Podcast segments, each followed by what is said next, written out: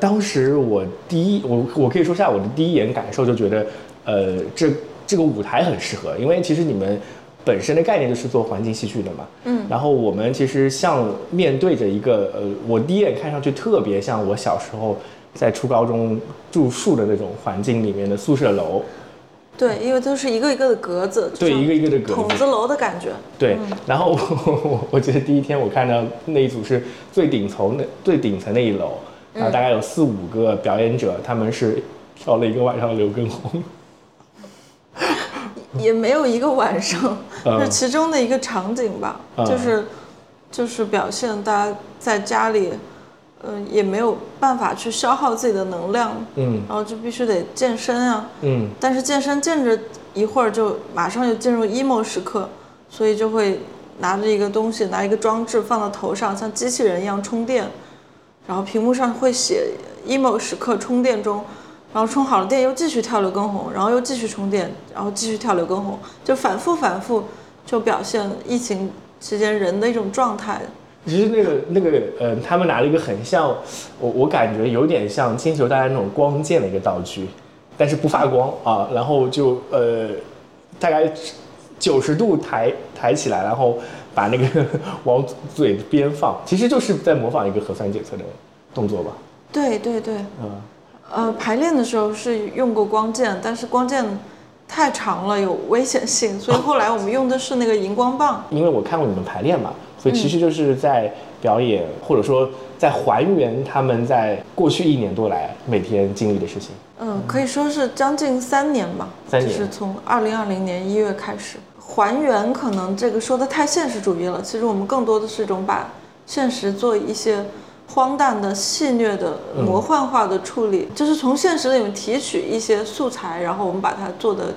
更奇怪一点。对，因为我是后来看你发给我的资料，我才知道其实这是有一个算是相当于一个前传类的一个剧目，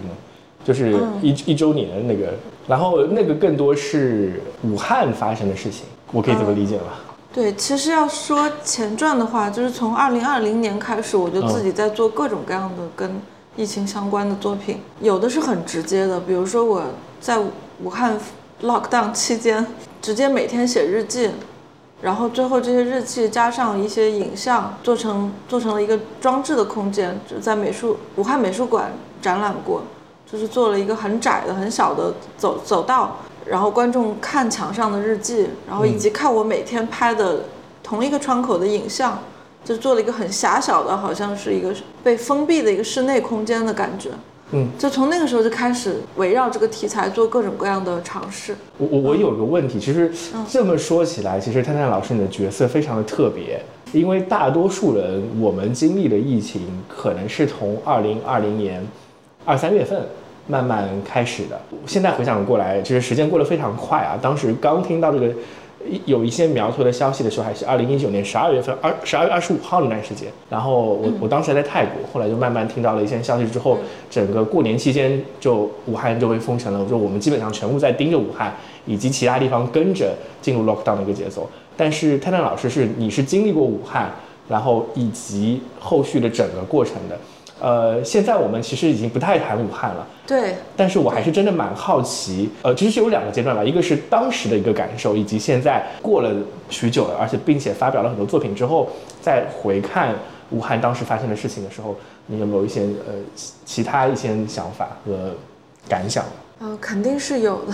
现在再回头过去看武汉，它真的就很很像一个潘多拉魔盒的那种感觉，就一打开之后，然后整个世界都变了。然后我也没想到，就是我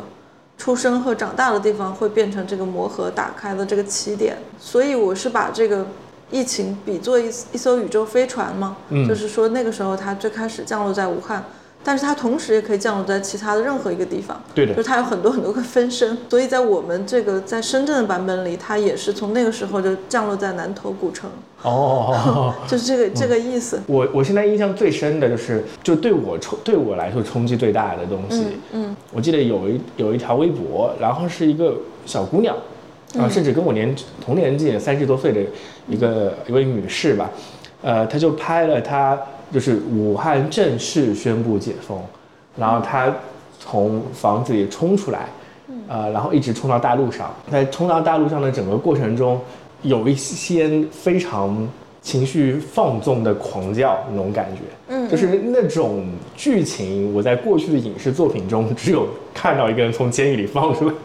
大概会有那种类似的表现吧。啊对对对，就是那种心情。嗯所以那个去去年在那个北京青年戏剧节演的那个一周年战二百六十五天，对。我那个海报，海报就是一个就是牢牢笼里牢狱里面的一个窗户，然后出来的光，对，就是那种感觉。我印象很深的还有，我当时其实是呃是电话采访了一个，他是我在一个论坛的朋友，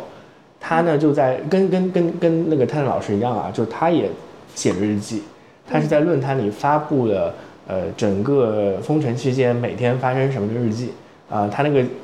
论坛帖子还叫做斯坦索姆的什么求生者指南，诸如此类的。斯坦索姆是一个就是那游戏里面的一个瘟疫之城，他来大概写了这种东西。我印象比较深的就是他本身是一个国企的员工，所以我我感觉好像他还是呃比较缓和的接受这件东西的。虽然这个病毒很可怕，但是当人类面对这个病毒的时候，表现出来的种种种种状态，种种人类社会的一些反应，才是可能会让人更震惊。我在武汉家里封住的时候，其实让我最害怕的，也可以说不是病毒。当然一开始是是病毒，那开始一个星期两个星期，但后来就是慢慢就会发现，原来我以前认识的一些人，比如说我的父母，都不是我真正认识的样子。哦，就是你在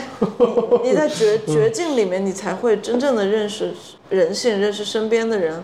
能看到一些不一样的人和人的关系。当然是有好有坏的，我这么说不是完全是好，哦，而不是完全是坏。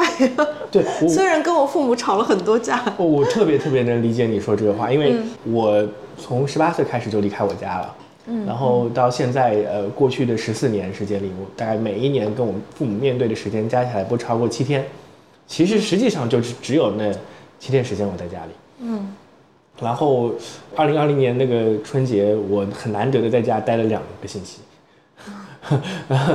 而且还是你你知道那个感觉还是出不了门，你每天只能面对他们。我我记得我我我是差不多都快三个月，天天只面对他们。对，天天只 面对他们。呃，我我不知道，可能泰坦老师甚至都出不了房间门是吧？就是那个呃，你们小区门，小区门呃，对，差不多最后四月份才能出来。哦对，从从一月份到四到四月份之前都出不来。哦，至少还就小区还是能下的。我当时是就正月那一周的时间，元宵前一周，我们楼出现了一个密接，导致我们那个楼被封了。然后我唯一能看到外面的阳光的时间，就是每天大概下午两点钟到下面坐一下椅子，然后看一下外面的阳光。然后其他所有的时间，就是你对话这件事情只能跟父母发生。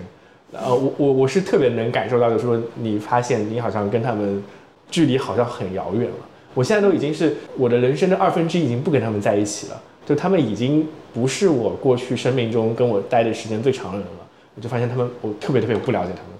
这感觉很强烈。就是面对同样一个疫情，就是就是父母的反应可能会跟你差的很大。比如说你最早武汉那个时候是都是年轻人在劝呃家长戴口罩，然后后面又变成家长就劝在劝年轻人，就是两代人，因为中国的这个代沟就特别严重，两代人的观念确实差的太远了。嗯，就是我觉得危险的时候，他们觉得安全；我觉得安全的时候，他们觉得危险，就是天天为这这种事儿吵架。嗯嗯，但探老师那个呃是独生子女对吧？对对对，啊 啊，就是我觉得这一点是也是让我感觉到独生子女家庭还是跟很多可能有兄弟姐妹的家庭还是蛮不一样的。就比如说我举个例子，就是我爸会特别反对我下楼遛狗，但是我的狗它已经十六岁了，在那一年就已经很老了，很老了对对对本来就没有什么机会可以见阳光了，它嗯腿又不好，我本来带它下去都要抱着下去。就是在它生命中最后一段时间，我我不能忍受它是天天在家里被关起来过的，所以我想带它下去一下。当时确实很夸张，还给狗穿雨衣什么的，就是弄得很很搞笑的那种样子。其实我就带它下去，那家楼下一个人也没有，都是室外的空间然后我觉得是没有什么危险的。但是我我爸就会特别反对，呃，但是他自己下楼什么跟楼下的人商量如何防疫，他就觉得不危险，还还连口罩都不戴，跟人在那商量，很匪夷所思的事情，就是让我发现，就是尤其是他们那一代人，一旦是他们发现这个系统或者这个群体是在这样做的时候，他们就觉得不危险。啊，就如果楼下的大爷们都要商量，我们要如何防控，我们要怎么布置什么快递什么之类，他们认为这个就不是聚集，就就 OK。包包括现在也是嘛，经常是经常做核酸就引起大量的聚集事件，就是只要是在这个系统里面就是安全的，只要在系统外面每谁有一个个人的想法，比如我要遛狗，就是危险的，就是很很明显的。从某种方方面来说，呃，有点双标的感觉。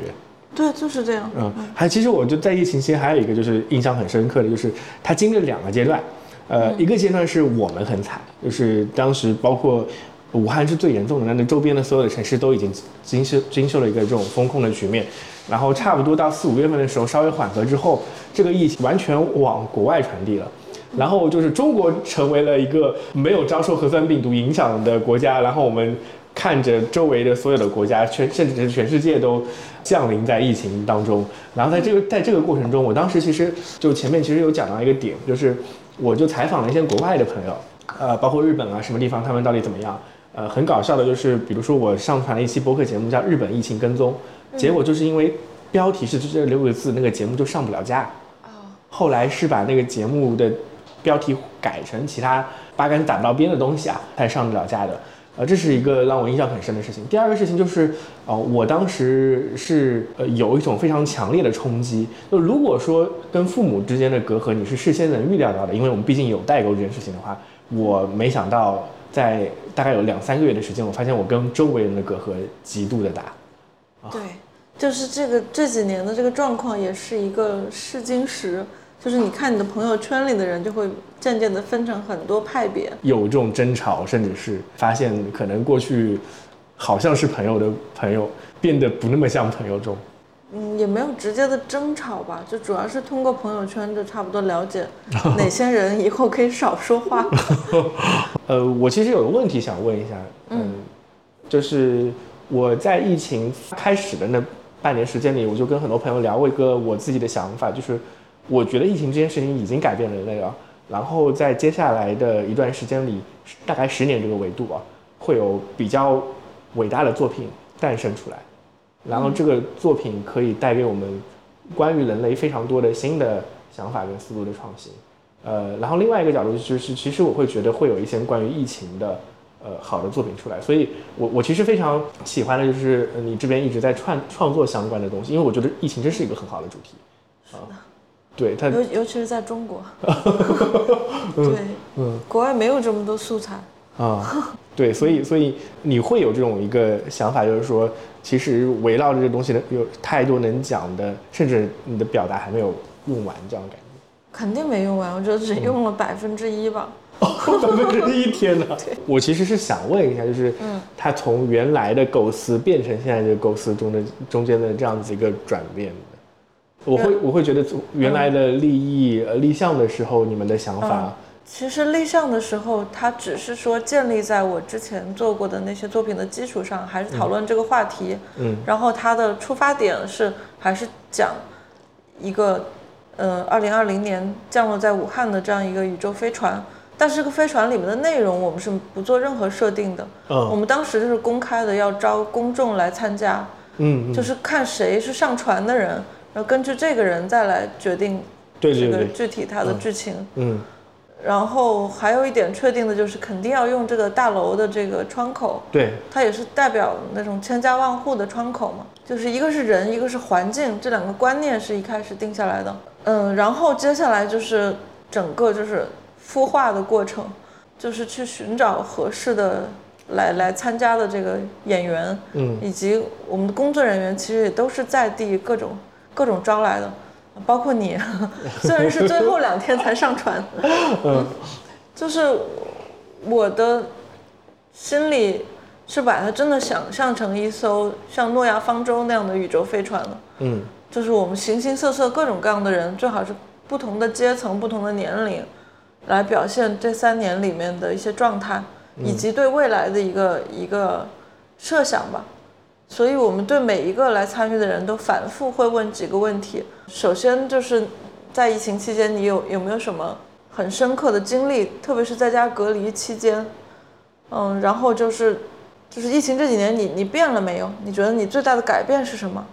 然后还有就是，如果我们这个真的是一艘宇宙飞船，你要不要走？你想象的未来是什么样的之类的？就这样的问题反复在问，就是确实想把它做的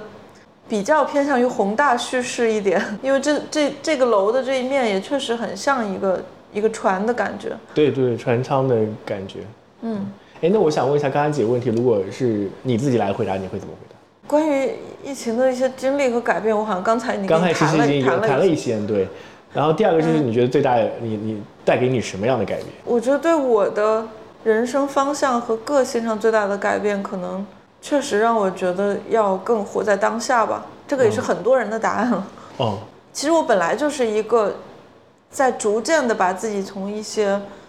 经常爱给自己设定规则的这个套路里，慢慢的在往能够。顺其自然的这个方向上引，我我本来就在做这样的自我修行，但是遇到疫情之后，这个这个需求就更大了，因为你每天遇到的变化就是无时无刻，你都不知道第二天会发生什么事儿，你不知道你第二天能不能出门，你你不知道你第二天，有的时候甚至你不知道你第二天生命还在不在，所以我觉得人就是要调整自己。要要知道，整个宇宙就是一个 flow 的状态，你要随着它的能量去，去游走，去去找到你自己最快乐的状态。我觉得这个是最重要的。呃，你刚才提到一点，就是说你觉得你可能过去很多时候是顺着规则来走的，或者是啊，不是，我过去是比较爱给自己设定规则和计划的。那我有个问题啊，就是。这个其实跟你发给我的诸多资料里面有一个你的过去的经历，让我感觉有点冲突，就是 就是那个威尼斯双年展车展的这个经历。哦，威尼斯 这是 Z E。对，就是它，它是一个完全打破规则，然后你们去做一些嗯嗯。呃，比较有趣的行为艺术的一个方式。嗯，对。他他好像让让，就是如果说你是对自己会设定规则，然后会设定计划的，呃，当然这整个撤展的过程，我觉得是非常有计划的一件很有意思的事情。对，但它其实是一个挑战规则的一个行为。对对对对对。嗯，这这是两码事儿。我说的我给自己设计划，是我自自己的一些人人生计划什么的。嗯。但是我做创作方面还是很爱打破这些规则和壁垒。就是就硬要做一些别人无法归类的事情，嗯，也也受到过很多磨难，很多质疑，这是肯定的。嗯，就是我可能就是爱好比较广泛，然后又总觉得每一个圈子里的人他都有一些他自己特定的一些语言、一些行话、黑话，然后这样去刻意隔绝圈外人。就我很讨厌这种状态，嗯，然后所以我就在不同的圈子里跳来跳去。比如说我在搞电影的时候，我就会说，哎，这个电影里我们应该放一点当代艺术的装置。就我真的这样搞过，就是做做过这样的商业片的电影，我也硬要往里面塞当代艺术。哪个商业片？我很好奇。很早以前，但是后来拍的很烂。不是不，我不是导演，所以拍的很烂。免责声明。我是编剧。对。那个，然后就是，比如说戏剧圈，他们也很很很有一个固定的小圈子，然后我也是硬要扯进放进一些电影，放进一些当代艺术，然后当代艺术圈里我非要搞戏剧啊，我就是这样的，我就是一定要让你看到你这个圈子的人平时不怎么看的东西，当然这样也会这个圈子内部的人，因为他们思想会常常会有设定，所以当他们看到一个他们不熟悉的东西的时候，有的时候往往是。会往后退两步，但是我就恰恰就觉得这种过程是很刺激的，就是 你一直在挑动他们的神经，甚至会有，就是我刚才甚至想问一个问题，你们觉得感他们感觉被冒犯了之类的，因为某种程度上会有，对，会会有这样的人，比如说我的这个假双年展，它最开始。开端的原因就是因为我自己跑进别人的一个表演作品里去表演嘛，对对对，然后那个那个那个 performer 非常生气，然后跟我当面对质，所以我就决定开始搞这样一个平行的假双年展。然后后来我把这个假双年展又介绍到一些其他的大型的展览里，比如那个 一六年在那个重庆长江当代美术馆，呃，那个策展人开始。他以为我真的获了奖。当然，策展人本来我跟他也是好朋友，嗯。嗯，但是我没有告诉他我这个奖是假的，他他他以他以为是真的一个什么特别的奖，嗯，然后他就邀请我去那儿搞一个个展来展我这个围绕这个奖的一系列的作品，然后等到我真正开始布展了，他才明白这个 这个事儿是一个 hoax，一个、呃一个圈套的那种嗯，感觉。他有他他但是他有点生气吗？对这个事情？没有没有，他因为他本身也是个行为艺术家，他有一点，他最开始 刚发现的时候还是有点，呃，就是这种，就是这种有点不知道一下子怎么办，但是后来还是慢慢反应过来的，觉得这也挺有意思。对对是的，嗯。然后我也我也在那个展上面办了一个很大的一个颁奖礼，然后请了就是挺多比较知名的一些艺术评论家啊、什么馆长啊这些人去看，然后现场就是假装颁奖，然后其实是颁奖给观众，不是颁奖给艺术艺术家，是颁奖给观众，然后是用抽奖的形式。然后那些反正观众收到的奖都是我吹的肥皂泡，就是这样，就是反正就是很无厘头，就是也是在反映艺术圈的这种泡沫的这种嗯现象。但是很遗憾的是，虽然在场有好多那样的艺评人和一些专业人士，可是我感觉他们的脸上是很尴尬的，啊，就是他们没有一个人直接来找我对峙，直接来找我聊一聊这个事儿是怎么回事儿。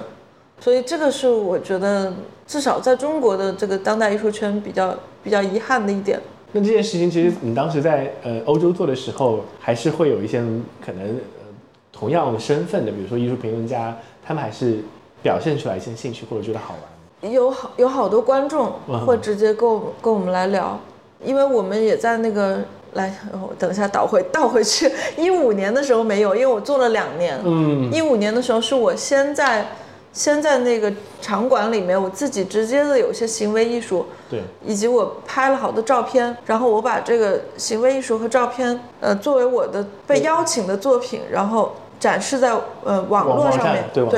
就是一五年那一年是我先去做，然后我把它变成网上的展览，所以那个时候是没有什么观众很直接的跟跟我当时在场内交流，嗯，但是一七年我们我是组织了一共五个人，然后我们是带着六十多个艺术家的作品、嗯去那个场馆里面去，相当于把这些作品走私进去，对对对对对，所以这个行为就比较大了，就会有一些观众看见，然后他们他们就会就会有的会主动过来问我们，有的人会想，你们这可能是一个受邀请的行为艺术，就是被邀请 邀请你们来捣乱这样的。然后后来我我我就会跟他们解释，就是这确实是我们在捣乱，然后大部分观众都很开心，对，我觉得很开心。我我看到那报道的时候，觉得就是拍手称赞，觉得这个事情实在是太好玩了。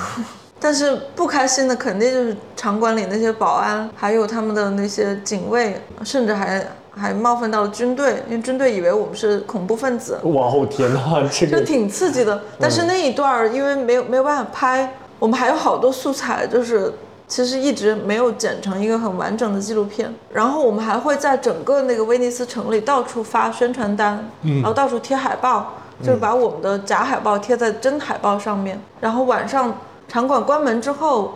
也拿着一个那个小的投影，就投在场馆的墙上，就投在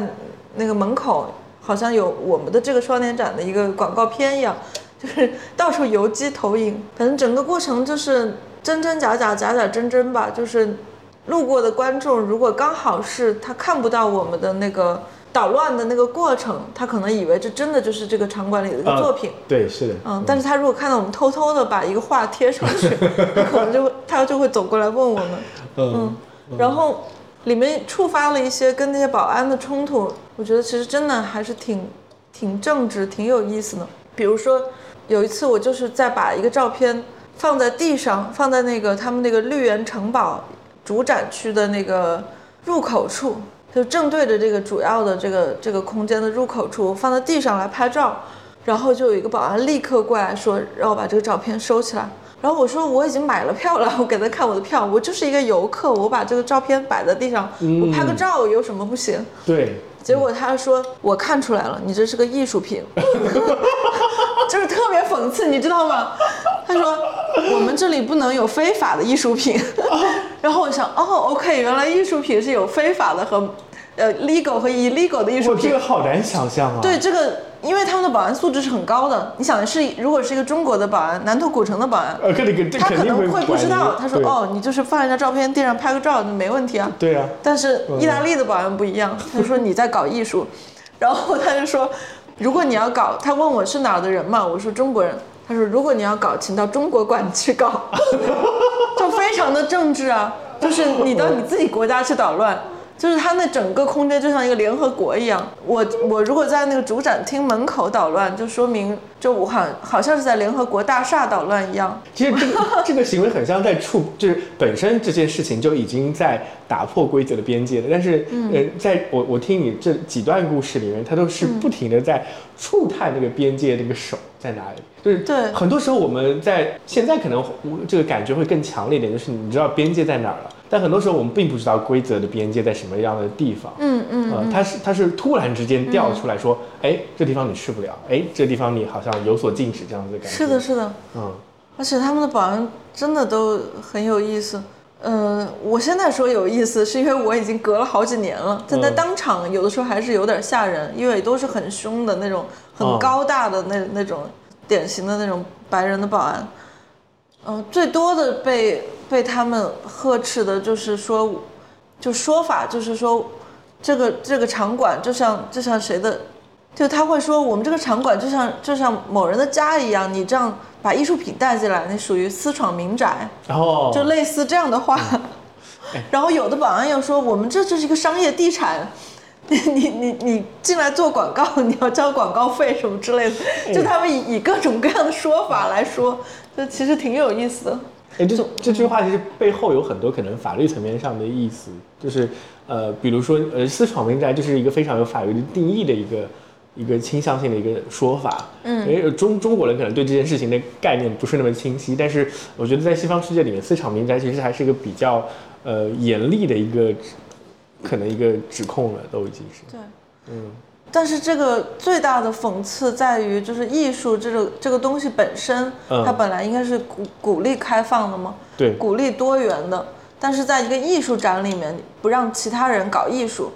这本身就是一个很 很搞笑的、很讽刺的一个现象。但确实，在我们今天，艺术它本来就是一个商品，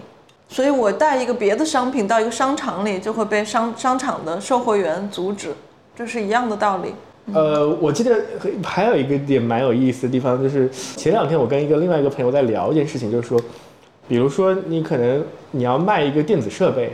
那如果我是新开发的电子设备，我大概率会去到一个所谓的叫做呃消费电子展的地方，它有个展会，让更多的你的买家看到你之后，你可以把你东西卖出去。而艺术某种程度上也是有这样一个市场化的行为，就是说，我比如说戏剧，它有个戏剧节，哎，你做戏剧节之后，别人看到你了，其实你有会产生商业行为。对那双年展的商业味道可能是最重的那一批，就是它它本身背后肯定有这种，我其实是在卖东西，我我我我在呃有一个橱窗在摆好了我的各种艺术展品，然后它是代卖的，嗯，你突然之间你有个东西放进来了，哎，那确实这个是破坏商业行为、破坏秩序一件事情。它它它其实不是这么说起来，它并不是一个艺术的展览，而是一个商业的展览。如果从商业角度来说，这件事情似乎就变得合理了。可是像威尼斯双年展这样的展，它其实嗯是，它不是它不出售作品的，对，嗯就是你说出售作品的那种是 art fair，对就就是那个艺术博览会那种的话，那我就是纯粹对商业的一种批判。对，但是威尼斯双年展、卡塞尔文献展这些展，呃，包括我们的深双，嗯就是它其实对公众来说都是比较公益的这种状态。对，呃，从来也不会出售作品，就只是在展示作品，而且他也会经常强调什么社区营造呀、公共艺术呀、普通人啊，人人都是艺术家啊，就是会反复的 会有这种开放的 slogan。嗯嗯。结果，结果人人都是艺术家。就是我不是说深圳双年展这个 slogan 有问题，但是我是说很多可能像威尼斯展，他也会认同人人都是艺术家这个定义，或者说这个想法，但他在他的实际执实际执行中却并没有在认同这件事情，这是很有意思的事儿。对，肯定是这样的。一旦有机构，他就不会允许这种自由。蔡老师是什么时候回国的？大概？我大概就是，其实就是二零二零年过年之前，之之前几年在比利时读博。对，嗯，然后是读博直接回回国，然后就呃，其实就没差几个月就遇到了疫情的事情。对对。天哪！嗯，但这有打疫情有打乱打乱你原本的计划吗？肯定有打乱，本来还准备再再回去比利时，还有一些事情，然后基本上从。对，从二零二零年就是跟世界就隔绝了，就感觉是我的世界就突然被一刀切了。就是二零二零年之前，我还经常会上 Facebook，就是很多朋友都都在 Facebook 上的那些 WhatsApp 这些。然后回国之后，我也忙着国内的事儿了嘛，所以也没有空联系国外的人了。就突然一下子就好像跟过去的世界就就说再见了。已经差不多快有三年时间没有出过国了。对。跟他们交流就基本上慢慢慢慢慢慢也就淡掉了。我原来也也是做国外生意的，所以就是呃我前面也说到，就是我可能刚好在那个圣诞圣诞节的时候，我其实在泰国，那也是我最后一次出国。嗯，呃，在那差不多。对，在那之后就基本上失去了跟国外朋友的联系。呃，我现在就是呃另外就前面讲到一层割裂，就是可能我觉得国内很多朋友在想法跟观点上跟我有很大的区别。另外一个就是我现在根本不知道国外的人是怎么想的。就是现在国外对我来说是一个盲盒，再加上可能中国人真正能够有很好的外国的朋友或者家人的人还是少数。就如果你朋友、家人在国外的话，你问一下他们的状况，就很容易能够知道外面是怎么样。呃，你你知道，就是我原本也是这么想的。呃，如果说你单纯听这些朋友的描述的话，你就会觉得好像国外还蛮好的，已经恢复了，大概率是会得到这样一个答案，就没有太大的问题。但是我看到非常多的一群人，他会拿出一些国外的报道跟我说，现在所谓的叫 long covid，就是那个呃有很多的 covid 的后遗症，以及说这个东西不停的变异，他们会经常看到某个人感染了一次之后又感染了一次，他会拿这些信息来轰炸你，然后告诉你看，其实国国外说的好好的，但根本不好，他们只在骗你，然后国外的媒体也都在说谎啊，因为他们都被政府。他们的政府操控了，所以他们都在说谎话。其实他们面临很大的危机，加上其实呃，就是挺俄跟挺乌两派人，他们都也在用不同的话语在讲述这件事情，所以我也失去了方向的感觉。我觉得这个事儿只有一个办法，就是多搜集资料。就是你如果真的想搞清楚一件事儿真相的话，就像我们读博或者读研一样，你得去研究。嗯。肯定听任何一两个人的那种主观的判断，或者是甚至只是听几个新闻媒体的那些报道，它都不是真相。我觉得我作为个人，现在我我不可能说我来说国外的情况怎么样怎么样，但是我只能我只能说，必须多听多看。哎我有个问题，就是其实刚才那个呃，你问所有船员的问题是最后一个，还有一个是。如果他真的来了的话，方舱那个呃方舟真的来的话，你会选择登船呢，还是不登船，对吧？啊，对，其实这这两个选择代表了两种背后的含义，对我来说至少是如此。就是，呃，我一直在所有的变化中寻找一个，就是你的希望在什么地方？因为，呃，就我个人而言，我看到了太多令我失望的事情，所以我总是想说，你要找到一个希望的事情的话，就会让我有一些念想我我其实蛮好奇的一点是，就诸位船员他们的答案中有没有让你。有眼前一亮的一个信息，还有以及你的一个信息，就是你会觉得有希望吗？这件事情，我可以说我们一共有有二十几个船员吗？只有两个人说要走，说说要上这艘宇宙飞船，就大部分人都都会说，不管地球上多痛苦。有有多少就是自己接受不了的事儿，或者多少灾难，但是因为家人朋友在这儿，所以不想走。大部分人的答案。然后说要走的两个人，一个人是那个，呃，我们的一个就是摆摆 pose 的一个，怎么说？颜值担当，就是就是在在一楼演一个不停的购物的买家，然后她不停的换衣服。她平时也是造型很多的一个女孩。嗯，平时是个设计师，就是他的呃，他的他的那个说法是因为他是外星人，所以他现在终于能够走了，他 终于可以回家了。嗯，对，还有一个是你可能想不到，是我们里面的唯一一个非常非常在地接地气的，是是这个万科南头古城的保安。嗯嗯，然后他也说他要走，是因为他的名字叫远航。对对 对，我就想到这个梗了，对他名字叫远航。对，但我我其实也不知道他他有没有想这个背后的含义。我说没有机会，还是要跟他好好聊聊，因为他平时公务太忙了，他嗯抽出来排练的时间很短。嗯，对你自己来说呢？我是要走的。我可能跟这个这个这设计师女孩比较像，就我觉得我也不不是很地球人的一个人，也有些很神的人算过，说我就是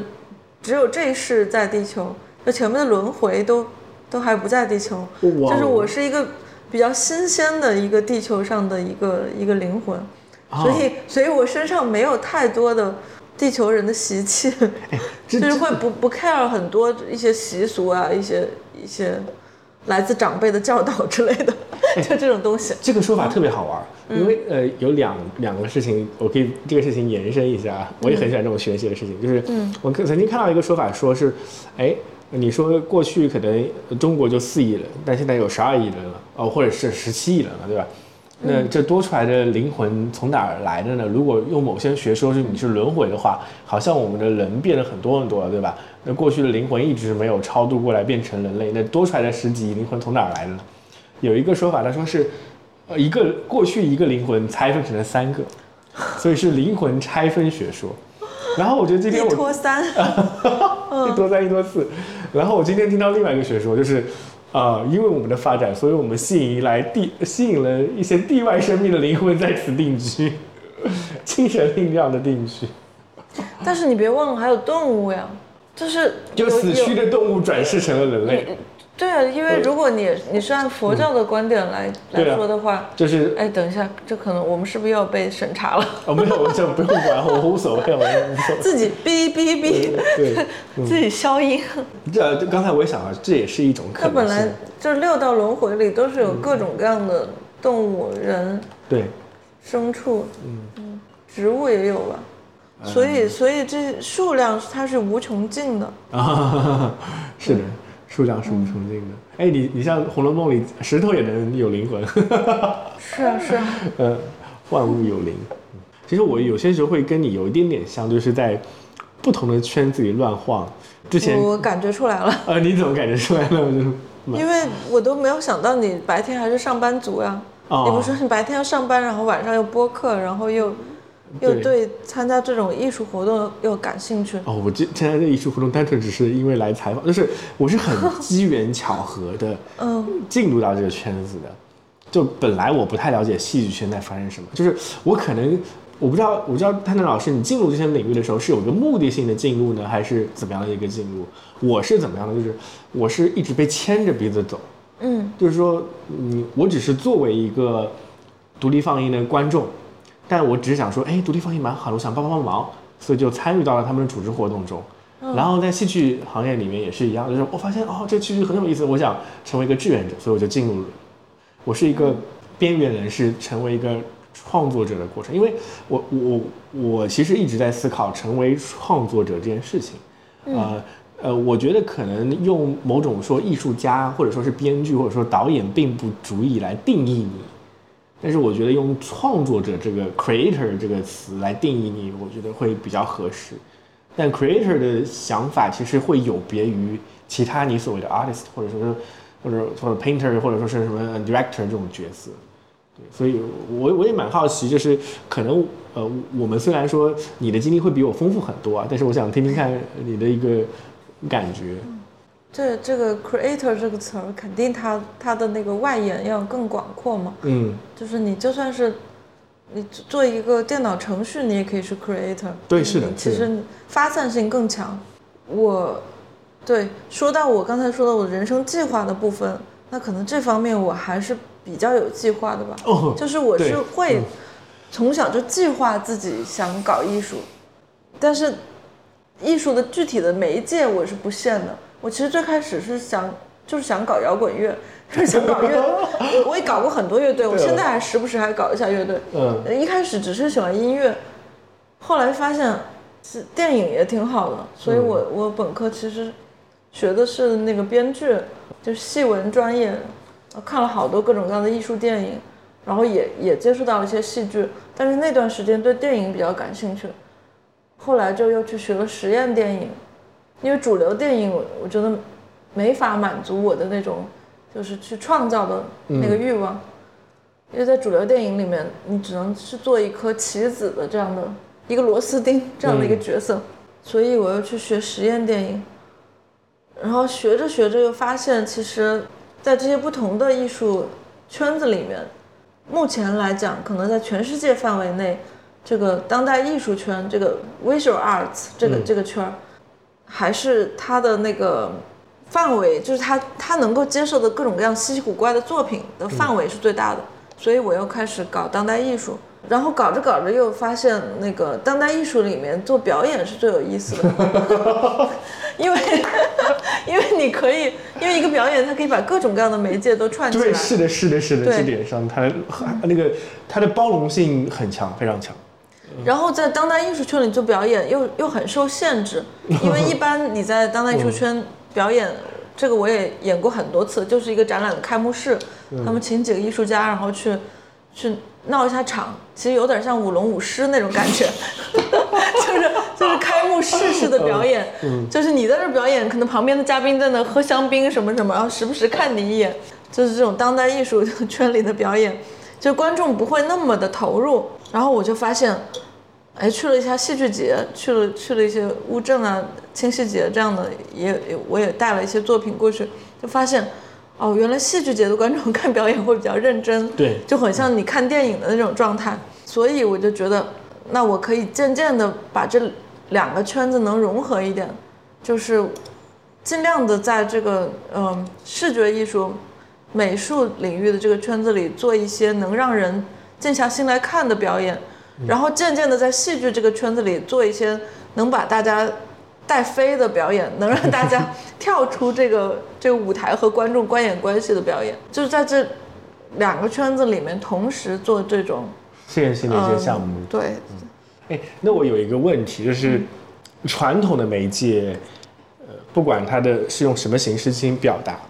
电影也好，或者说是呃戏剧也好，嗯，它有非常强的一个。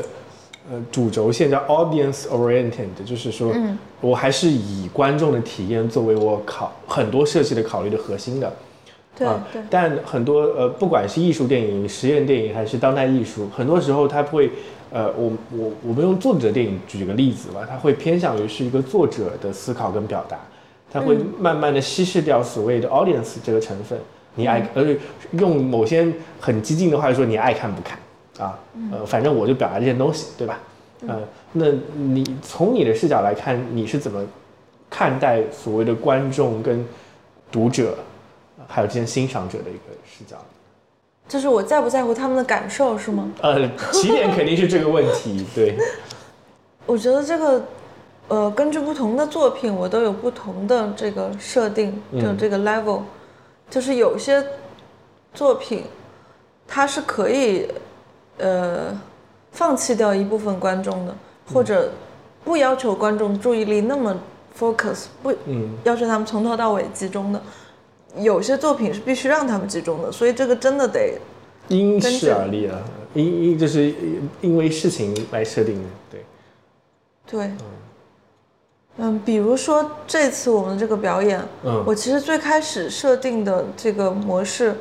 观演关系是一种观众不用这么 focus 的一一种关系。最开始我们跟跟这个主办方谈的空间其实是那个大家乐广场那一面，就是它其实窗户更多，然后它是面对公众的这样的一种关系。嗯嗯，但但它其实更难以作为一个舞台表演的形式出现。对，是的。因为因为不太聚焦。它是一个呃完就是没有剧场的一个剧场。对对对，那个时候用这一面有一个很现实的原因，也是因为那个侧面也不让用，再加上这个项目它的出发点本来就是想想来拉拢公众的，嗯，它是一个彻底的想让大家乐的一个项目。对对，所以所以最开始我们想的就是，呃大家乐广场上随便进人，站满人，然后有很多人他可能就是不能从头看到尾的，因为你只能站着看。对，嗯，所以我们就是一个比较比较 open 的一个态度，就是我们虽然可能有一个半小时的演出，但是你没看到开头也没关系，没看到结尾也没关系。然后有专业观众，我们会把他把他们安排在稍微好一点的位置，让他们从头到尾看一看。但后来随着这个疫情的发展，也也也很快的就知道，呃，我有我们延期了很多次嘛，很快也知道用这个公共空间做大型演出的难度太大了，所以为了限制这个人流，首先我就想到了这个侧面，因为我本身我也很喜欢他的那个视角，然后又另外一个现实原因，就是因为那一面被那一面本来是属于别人的，不属于万科，哦 后来那一面万科把它相当于下来了，对，嗯，对对对，相当于它基本上属于万科的一个性质，所以我们才能够真正去那做表演。但在那一面，我们就必须要考虑一种比较像传统舞台的一个一种观看关系。但我最开始设定也还是不太希望设座位，我想的是我们按了一个窗格。然后观众他可以自己主动选择去走近去看，他甚至可以扒着栏杆就面对面的看这个演员表演。但后来也是因为疫情防控原因，然后他们觉得这样看起来场面可能会比较失控，会有聚集的危险，所以到最后它就变成这样一种看起来比较像一个传统舞台的一一种观演关系。他他妥协了很多，对，其实这过程中变化了无数次。嗯，所以这也是我开头提到的，幸亏是疫情让我的这个世界观慢慢慢慢基本上能够改变到能够接受 flow，能够接受 change 的这样一种状况，呃，不然的话每一次改变我可能都要抓狂。哦，你你知道我我在排演的过程中，我是能感觉到你的这种淡定的，你知道吗？啊，谢谢，还淡定，你是没看到我有多焦虑的时候。呃，就是那那最后最后一两天的时间，嗯，可能是因为我看到了其他人的焦虑吧，呃所以你作为导演反而不是那个最焦虑的人，因为我我曾经做过很多这种类似的活动，作为主控方，我是特别我也是特别特别焦虑。但另外一层很很好玩的一个事情就是说，哎，好像呃，如果说你觉得你不害怕这个表现，或者说你对这个表现是有信心的话，呃，那个焦虑就消散掉了。所以我我你我当时给你，嗯、跟你的颈线的交流，其实我总感觉到可能它的形式或者说是某种程度上已经达到了你的一个预期效果，那就够了。有有有很多地方你追求追毛吹毛求疵也吹不来，我不知道你的心态是是不是这样子的，还是说是怎么样？看来我还挺会表演的，我内心是很焦急演淡定。的，演淡定。其实还是挺焦虑的，因为说实话，我们我们从那个，哦，这是我的核酸闹钟，十一点了，因为哇塞，我们居然聊到十一点，但是我之前下午做过了，因为平常排练排到十一点必须要去做核酸，哦，不然十二点就截止了嘛。就其实还是挺多事情没有达到预期的想象的，因为我们那个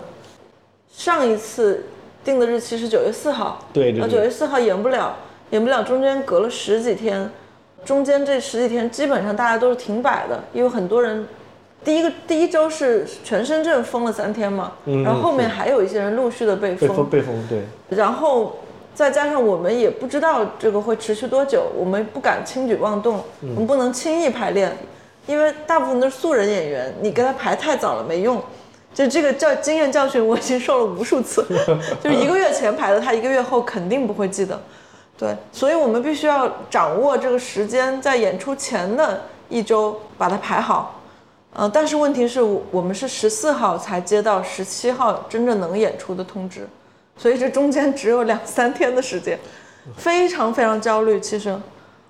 我可以说只达到了我预期的百分之一。没没有没有没有没有，那也太那那也那也太对不起自己了，应该百分之七十是有的，啊，因 为我记得我记得前面也就百分之一的时候，印象特别深刻。百分之一是我对这个预期的表达，对对这个话题的表达可能只有百分之一，还有很多东西没有没有拿出来这回。对，所以其实那两三天，我和那个制作人基本上都处于没睡觉的状态，没日没夜的干，就把这演员重新找回来，把所有的设备商重新找回来，然后把还有一些影像要改的部分，因为我我这个作品我还坚持一个观念，嗯。就是 space arc d 多少多少天，就英文就是 day 九九百六十八这样的。是从你们策划的时间开始，还是从疫情时间开始？从呃二零二零年一月二十三日、哦。武汉封城那第一天开始算起，对，所以我们改了四次的演出日期，我也改了四次里面的影像啊，还有宣传资料什么，每次要改日期。从最开始的应该是七百多天，然后一直改到最后是第九百六十八天。所以每次改这些资料，你也要反应时间，都、都很花功夫的。就是反正这两天，我觉得至少做了有十有有一个星期的工作量，就在这两天内完成。而且最恐怖的就是我们有有三个格子里面有演员来不了嘛，对对，因为通知。的通知的太临时。对，所以其中有一个格子，演出当天是彻底的即兴。嗯。然后还有一个格子，最有趣的是，那个格子本来是一个妈妈带小孩儿，然后还有一个爸爸的角色，是我们之前跟我们排了快一年的一个哇，一个，对，一个一个工作坊的学员他演的，但是他刚好十七号他不在深圳，也回不来，所以我们就临时把那小孩的真爸爸叫来了。我天，但是，但是这个真爸爸他本来是有一点反对这个演出的，就是他他过来接孩子，本来是想还这么晚了还不回家，本来想把孩子和妈都都搂回去那种，结果被我们硬被我们劝着说不行，你第二天要来演，你你在现场 看那效果怎么样？感觉？还是不错的。但是当然他没有我们之前设定的那种戏剧冲突，就我们之前设定的是那个那个小孩会现场会大喊，然后他爸爸会表现的特别局促的去去哄他。最后给他看一个动画片，他才安静了。嗯因为那动画片对他来说像像那个条件反射的药一样，他一看就不不喊了，就很很搞笑。我最后还有两个问题，嗯，一个问题是可能，我觉得莫名其妙的，你可能跟深圳联系下在一起的时间还蛮长的。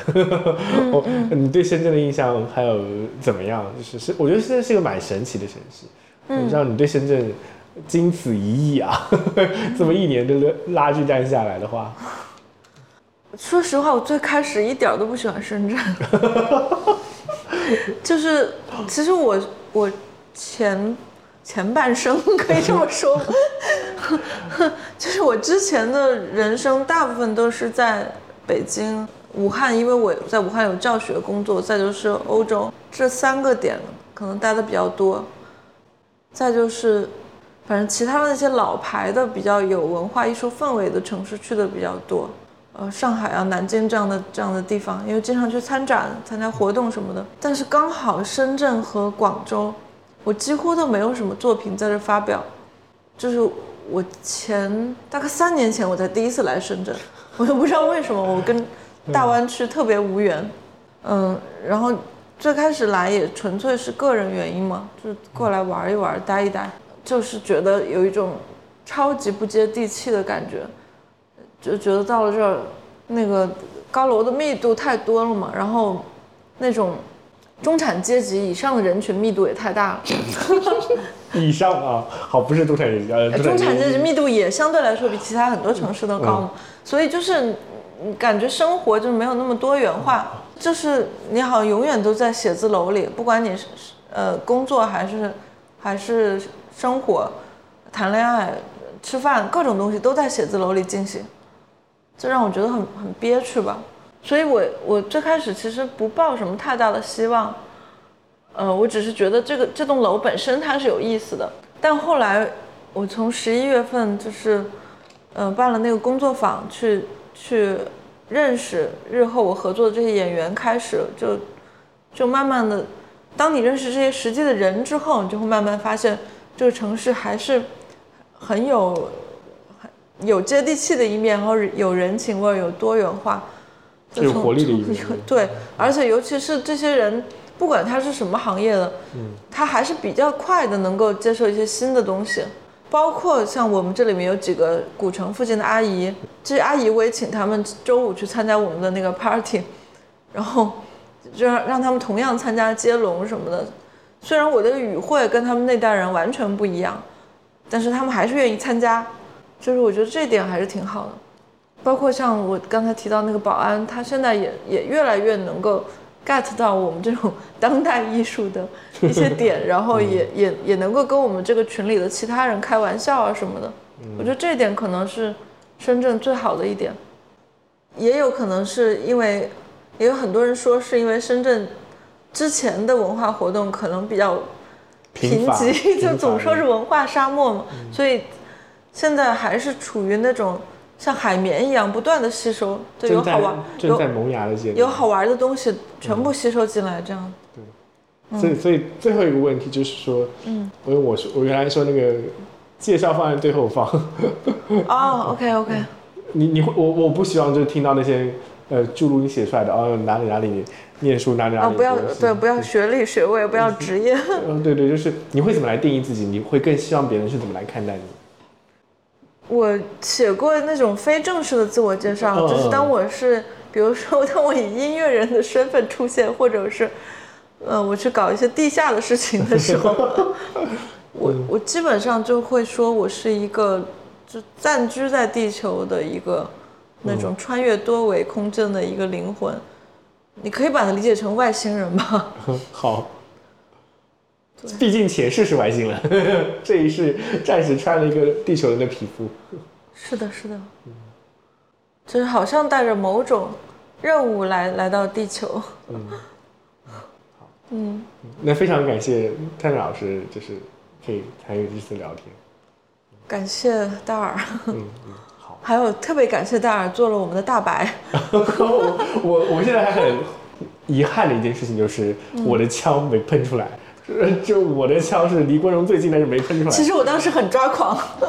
就是就是在想，为什么为什么少了一个人？我我我跟你说，就是呃，少的是五楼的，我知道，我是四楼，这个枪都没喷出来的，我就假装跑了三趟。啊，不过这已经过去式了。那呃，期待后面谭老师其他一些作品。好的好的，谢谢谢谢。嗯，拜拜。好，拜拜。